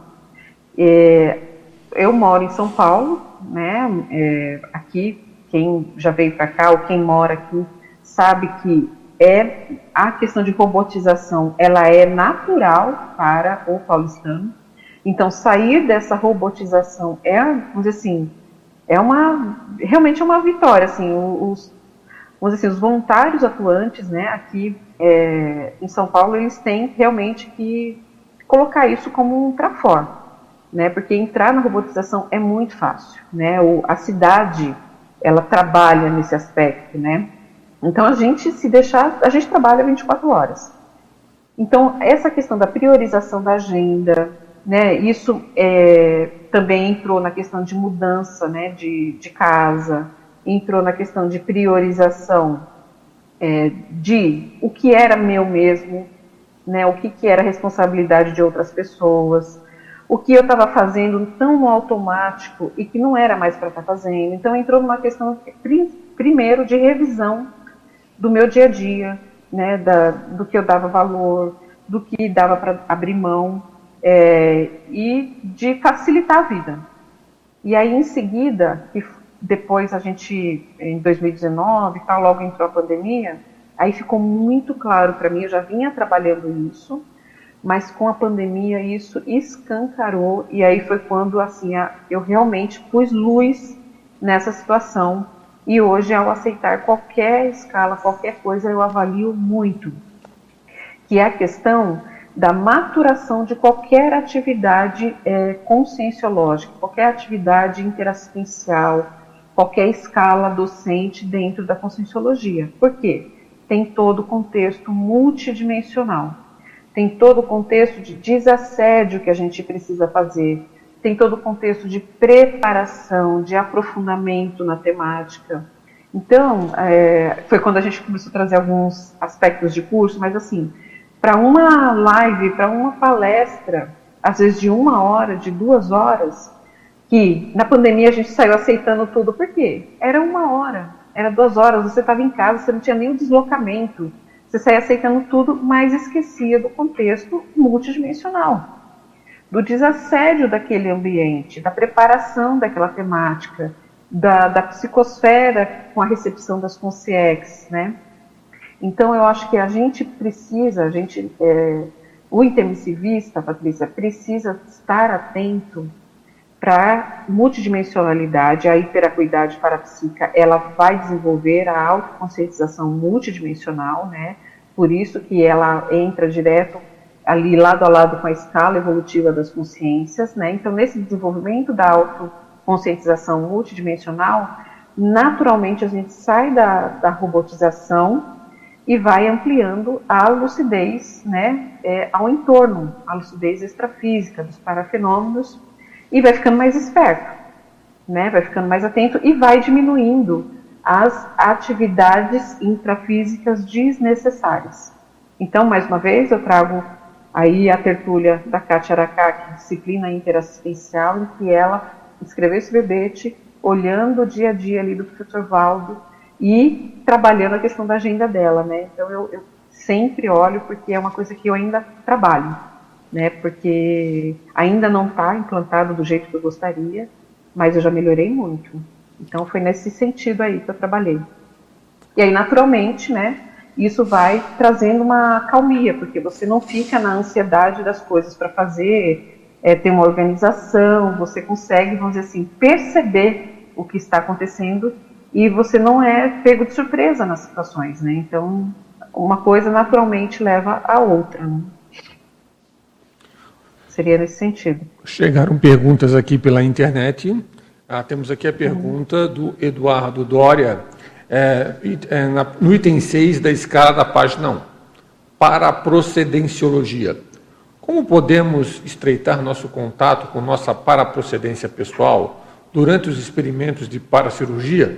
durante as dinâmicas, ele está colocando especificamente. Vou repetir a pergunta para ficar claro, tá? Como podemos estreitar nosso contato com a nossa paraprocedência pessoal durante os experimentos de paracirurgia, em especial durante as dinâmicas né, da paracirurgia? É, sobre a, para, a, dinâmica de paracirurgia em específico, eu não vou poder falar porque eu não participo desta dinâmica, isso o depois quiser colocar, é, eu, eu até gostaria. Mas eu acho que o intermissivista, no geral, Eduardo, cada passo que a gente dá, cada avanço que a gente faz dentro da nossa programação existencial, mas principalmente dentro de interassistência, dentro de, das autorreciclagens, né, dentro dessa ampliação da, da parapercepção e acoplamento com a IFPEX, a gente vai é, ficando mais próximo de perceber essa paraprocedência às vezes de visitar essa paraprocedência, ou às vezes de lembrar, né? Porque talvez a gente já visitou e não, não lembrou. Eu acho que é uma coisa natural que a gente vai conquistando. É como se fosse assim, a cada passo em que a gente vai conquistando a maturidade e a dinâmica vai fazer isso, porque ela vai trabalhar vários aspectos, né? Dentro da, da interassistencialidade, naturalmente a gente vai ficando mais preparado para acessar a questão da paraprocedência. Nesse item de patamares, o professor Valdo traz a questão de paraprocedenciologia, é porque, como ele associa a hiperacuidade a um contexto de recuperação de cons, é, né, às vezes magros, né, mas a recuperação de autoconsciência, ele traz é, principalmente a questão também do curso intermissivo, da gente recuperar informações do curso intermissivo, acessar né, a, essa paraprocedência aí, talvez a, a, a que a gente estava aí na, na intermissão, né, no, no, no pré-ressomático aí último. Então, ele trouxe nesse aspecto. E aí, o acesso a gente vai fazendo justamente com esse desenvolvimento, seja uma dinâmica de paracirurgia, seja na TENEPS, ou seja nesse conjunto que naturalmente cada coisa vai desenvolvendo aí as situações, né? Mas eu acho que a postura que a gente se coloca dentro dessas dinâmicas, que foi o que a gente discutiu agora, é que vai fazer a diferença. Quando a gente acopla com a Apex na intenção de assistir e de ao mesmo tempo perceber o que você precisa se melhorar enquanto consciência, naturalmente acho que tem um investimento dos amparadores até para mostrar já assim o que a gente ou como extrapolação ou não, mas o que é aquilo que a gente já está preparado para perceber, né? Mas com relação à DIP, eu acho que o Ivo pode responder melhor. É, quanto à questão da DIP, pessoal, não só a DIP, eu acho que qualquer dinâmica em que a pessoa está mexendo é. com o parapsiquismo de maneira interassistencial, penso que pode otimizar o rapport da pessoa com a procedência extrafísica. Porém, é. aí tem duas coisas. O mais importante talvez não seja tanto a dinâmica parapsíquica. No que se refere à paraprocedência, a qualificação tenepsológica, ou melhor, a autoqualificação tenepsológica, ela é imprescindível. A TENEPS, um dos papéis da TENEPS, é exatamente a religação da CONSIM com a sua procedência extrafísica. Então, penso que esse é um ponto importante aí para ser é, colocado. Outra coisa que ajuda é quando a pessoa está tomando decisões interassistenciais sérias. E quando ela está lidando com questões interassistenciais muito delicadas e sérias. Essas situações, pelo menos na minha modesta experiência pessoal, ajudam a criar o rapport com o processo da paraprocedência. Temos mais uma pergunta aqui, eu imagino que seja também do Eduardo Dória, porque tem e também, então deve ter sido ele que, que perguntou. Tá? É, e também, aí ele vai fazer a pergunta: como otimizar nossas rememorações e a lucidez extrafísica durante os resgates extrafísicos que porventura fazemos durante nossas projeções noturnas?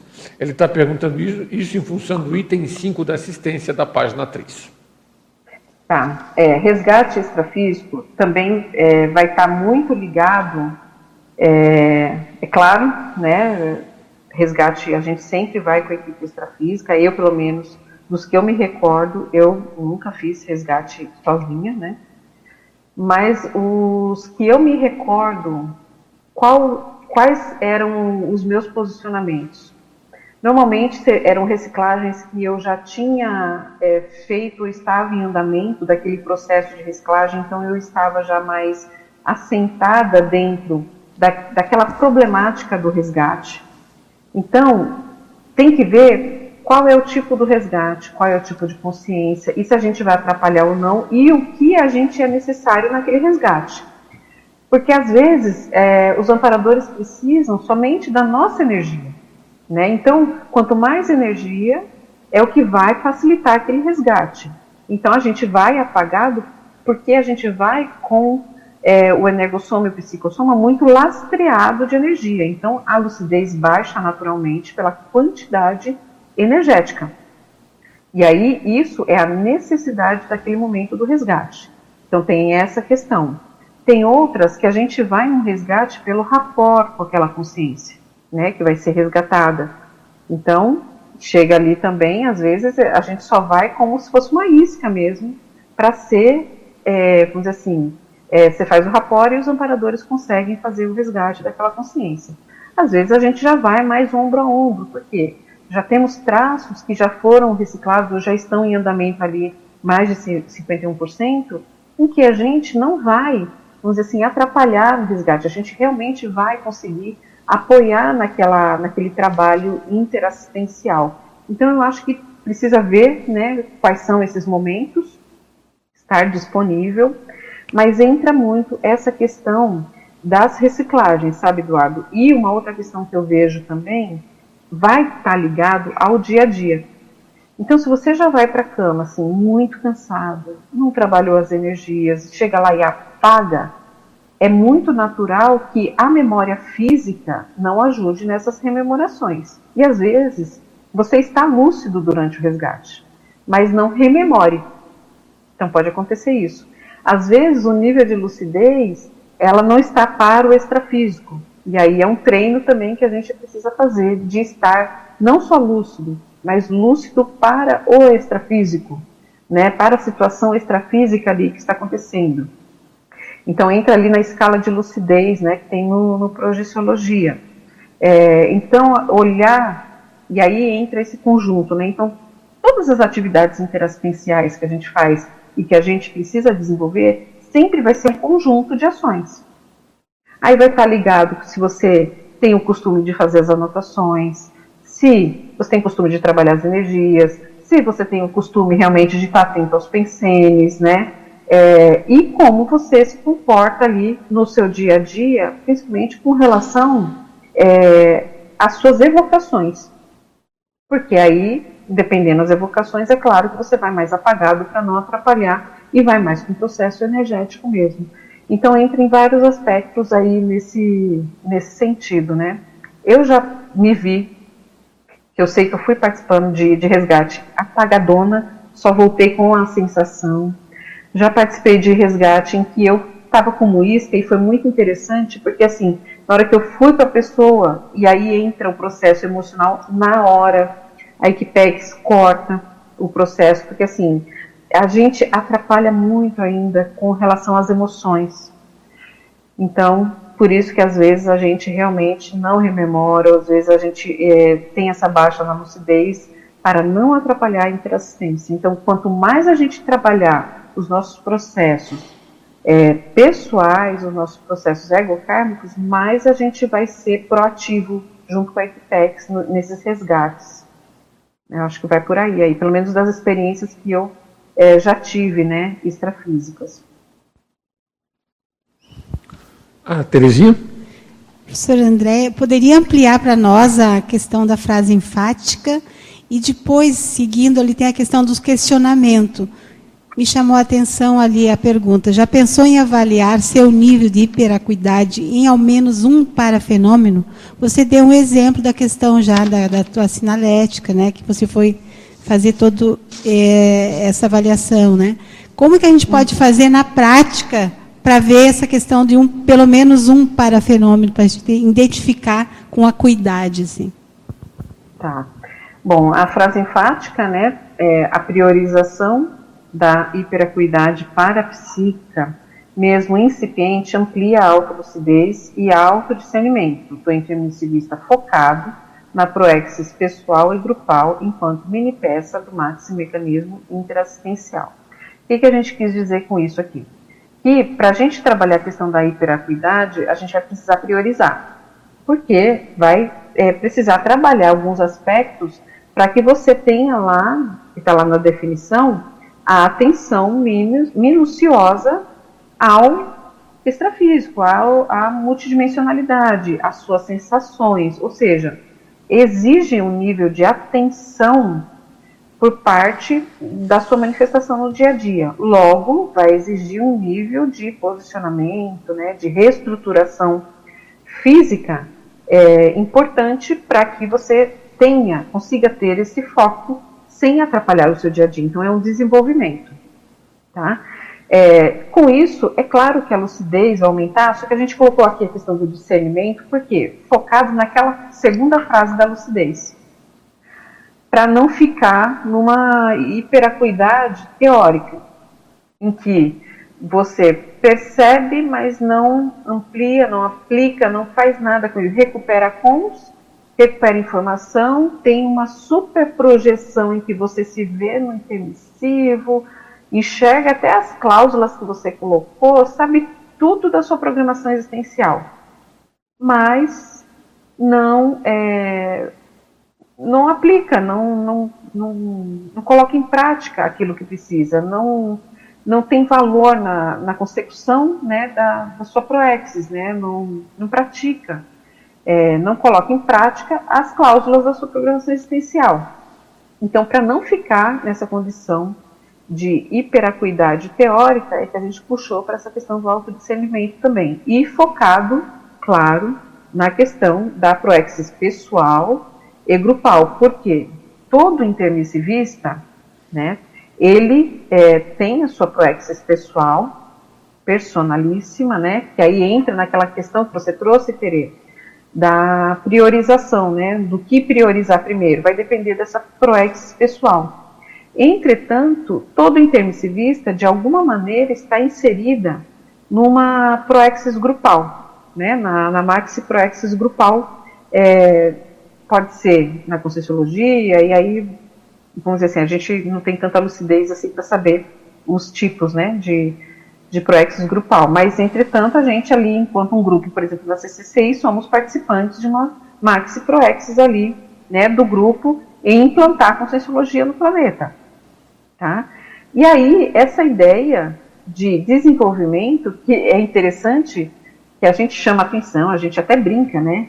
É, para a gente não ser a maxi peça né, no mini mecanismo, mas de realmente é, a gente buscar entender como funciona e atuar, né, enquanto mini peça nesse maxi mecanismo interassistencial mas que seja uma peça funcional, entendendo o seu papel, independente do tamanho dele, fazendo o seu papel ali dentro de intermissivista, né, com, com o seu pedacinho que for na, na Maxi Proexis ali do grupo, mas que seja atuante, que você faça a sua parte, que aquilo que você se programou, né, junto com o evoluciólogo, né, lá na, no, no intermissivo, que você faça, né, que você se, assim, coloque em prática, honre aquilo que você se comprometeu, para que é, não sobrecarregue os outros colegas evolutivos, porque o trabalho de alguma maneira vai sair.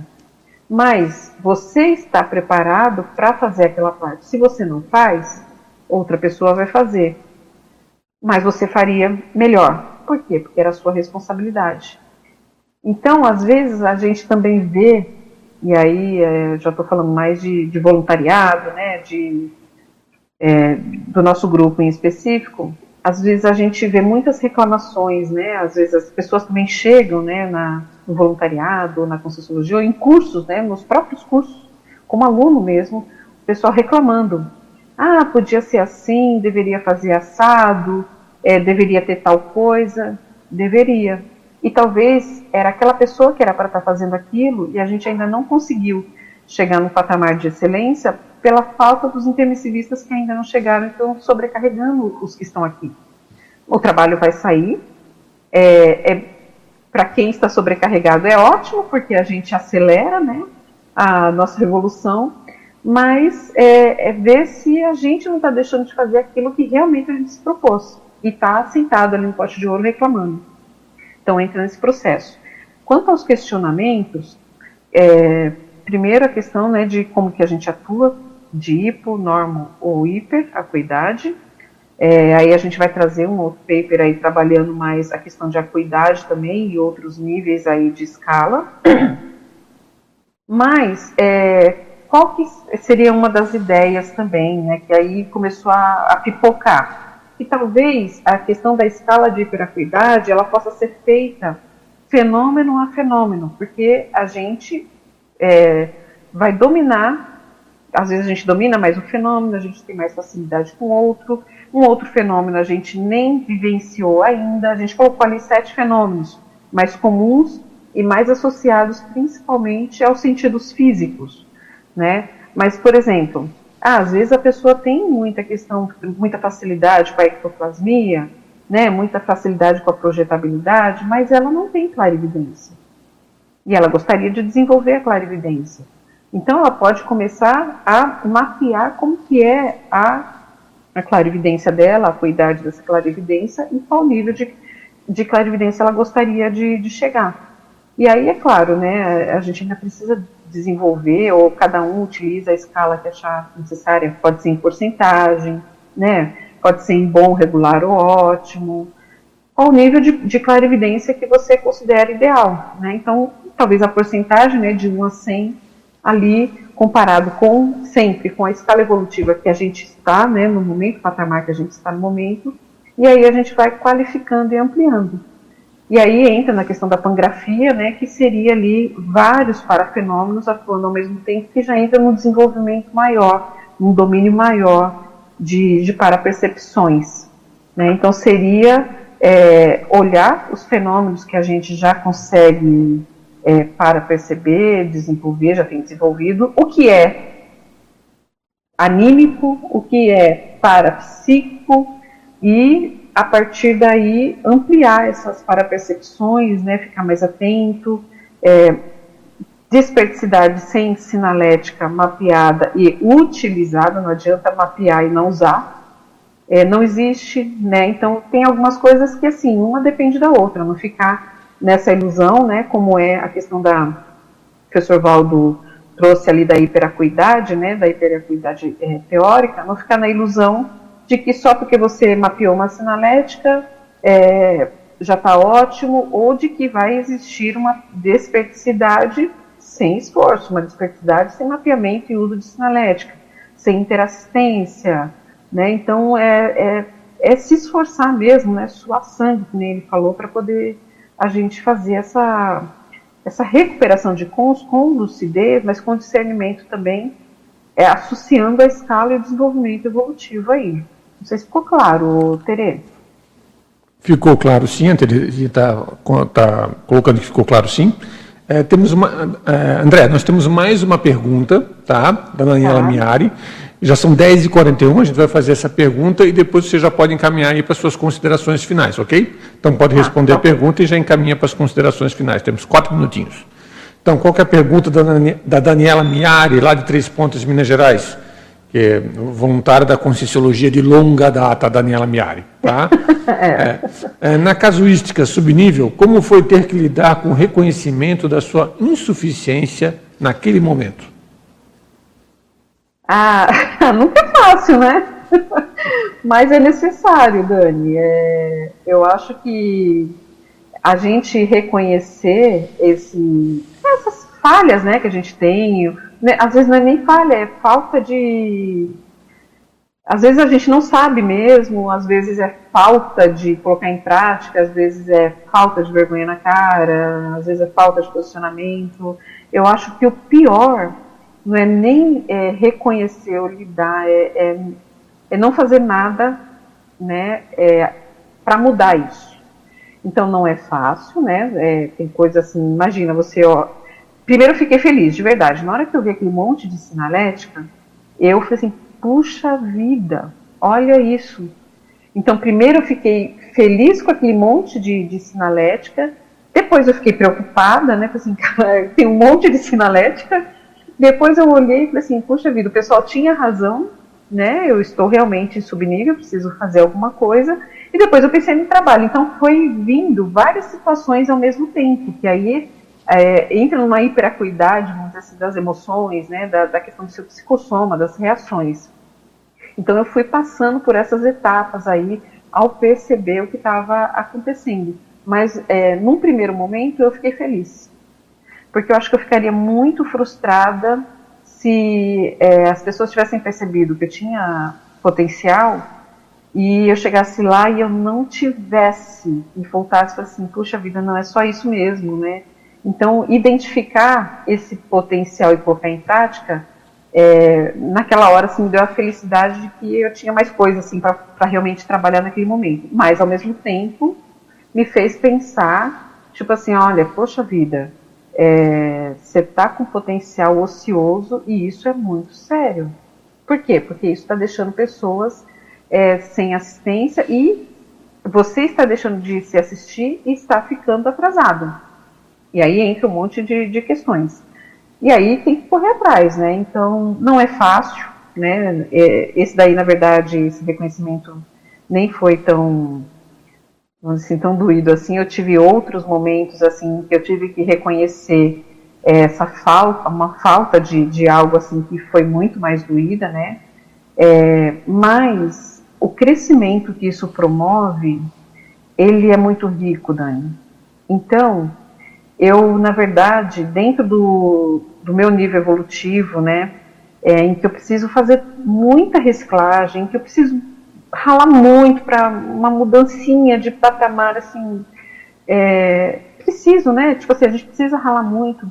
Então eu vou falar de verdade que assim, eu fico muito feliz na hora que eu descubro um traço, uma manifestação que eu preciso mudar e que aquilo me causa, assim, um impacto muito forte, porque eu sei que eu dei um, um passo dentro da minha evolução para mim é mais ou menos esse reconhecimento, entendeu? Porque enquanto eu fico na, na mesmice, no, no marasmo tal, e não é questão de ah, gostar de sofrimento, não é isso porque não tem esse sofrimento. Mas esse, essa saída dessa, desse conforto, esse, esse, essa mexida que dá, tipo assim, ó, ou você se mexe ou, ou não vai sair do lugar, isso me faz bem porque faz eu me movimentar. E como eu gosto muito de auto-pesquisa, então eu busco isso, né? Então, quando eu encontro, ao mesmo tempo que causa desconforto, ao mesmo tempo que às vezes dá vergonha, ao mesmo tempo que não é fácil, porque às vezes eu, ainda mais é, vindo trabalhando a questão do orgulho, às vezes eu preciso assumir coisas assim que é doído, né? Assumir publicamente algumas coisas, mas isso me faz reciclar. E isso me ajuda a ficar mais próximo da, dos amparadores, né? A perceber mais. Então, para mim é uma grande felicidade mas é isso, eu, eu agradeço né, toda a equipe aí do Epicentrismo em Debate, toda a equipe do Tertuliário, aos é, participantes online, a quem está aí presencial, a equipe de, de amparadores. Ivo, obrigada aí pela, pela mediação, né, a Gi pela revisão, o Júlio. E queria dizer que, assim, é, vamos ficar mais atentos, né, é, multidimensional, multidimensionalmente, sair aí da, da robotização e principalmente não cair nessa questão da hiperacuidade teórica, né? Não sermos, que nem o professor falava, bobocas, né? Colocarmos em prática mesmo aquilo que a gente sabe. Acho que é isso. Obrigada aí a todos. Somos nós que agradecemos. Andréia, gostaria de passar aqui as pontuações desse epicentrismo em debate de número 150. Nós tivemos 38, 38 espectadores simultâneos, 174 acessos e seis consins presentes no tertuliário. Nós ainda não desenvolvemos a par estatística para saber a quantidade de conscientes, mas tinha muita gente, ok? É, gostaria de divulgar o Epicentrismo de em Debate de número 151, que vai ser na semana que vem, na sexta-feira, nesse mesmo horário, Retrocognição Intermissiva Recorrente do professor Pedro Fernandes. Então, repetindo, Epicentrismo e Debate da semana que vem, dia 27, número 151. O tema será Retrocognição Intermissiva Recorrente, com o professor Pedro Fernandes. Muito obrigado pela participação de todos.